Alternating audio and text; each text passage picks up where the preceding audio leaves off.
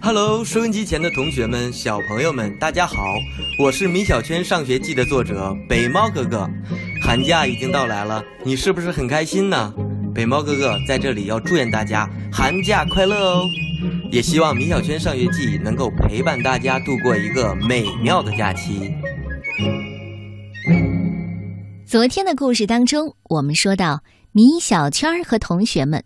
包括铁头都在期末考试当中取得了和自己努力相匹配的成绩，欢快的迎接假期的到来。在一个长假过后，新学期就开始了，会有什么样的新鲜事情等待着他们呢？欢迎继续收听《米小圈上学记》。顽皮可爱就是我，我就是米小圈。米小圈上学记，新学期开始了。三月二日，星期一，新学期就这样轰轰隆隆的开始了。同学们都迫不及待的来上学了。奇怪的是，为什么上学时大家总想着赶快放假，而放假了却又期待马上开学呢？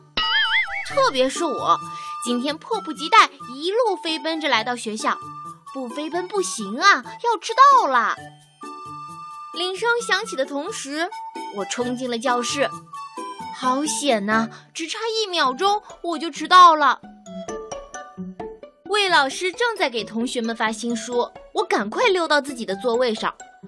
我的好朋友姜小牙可就惨了，半分钟之后，他气喘吁吁地冲进了教室。魏老师正巧发现了他，魏老师发怒道。姜小牙，开学第一天，你怎么就迟到了？嗯，姜小牙，还不回到自己的座位上去？魏老师原谅了姜小牙。是。姜小牙赶快跑到自己的座位边坐了下来。新书发完了，魏老师走上讲台，开始上数学课。我的同桌李黎打开新书看了起来。而我却打开书闻了起来。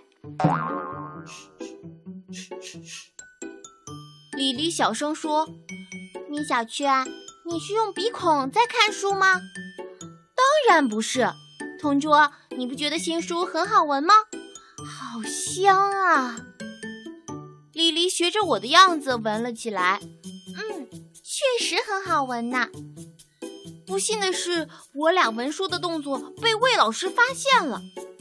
米小圈、李黎，你俩是用鼻孔在看书吗？同学们顿时笑了起来。李黎觉得很没面子，不愿再理我，赶快认真的看起书来。下午第一节是莫老师的语文课。姜小牙说：“他好想念莫老师啊，他已经一百多年没见到莫老师了。”我和铁头都怀疑姜小牙一定是疯了，他才七岁呀，怎么会一百多年没见到莫老师了呢？姜小牙说：“你们没听过‘一日不见，如隔三秋’这句话吗？我们已经四十多天没见到莫老师了。”那不就等于一百多年吗？原来是这样啊！但我还是觉得姜小牙疯了。语文课开始了，可是走进教室的却不是我们的莫老师，而是一位满脸胡子的男老师，暂且叫他胡子老师吧。姜小牙第一个把手举了起来：“老师，你走错班级了吧？”哎呀！不好意思，胡子老师夹着书赶快跑出教室。不一会儿，他又回来了。没错啊，这不就是一年级五班吗？可是我们的语文老师是莫老师啊。胡子老师解释道：“是这样的，莫老师正在筹备婚礼，所以这段时间由我来给大家代课。”什么？莫老师要结婚了，同学们都很惊讶。姜小牙得知莫老师结婚的消息，大哭起来。他一直很喜欢莫老师，希望长大了能和莫老师结婚。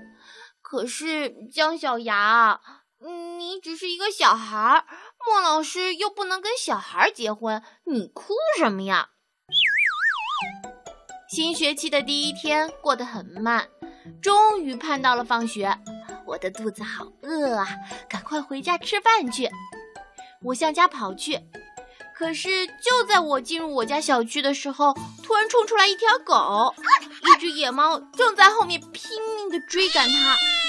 这条狗跑过来躲在我的身后，野猫停下来，冲着狗喵喵地叫个不停，狗吓得直哆嗦。嘿嘿，真好玩！这条狗居然怕猫，我还以为这个世界上只有耗子才会怕猫呢。我学着老虎的声音把野猫吓跑了，我也跑回家去。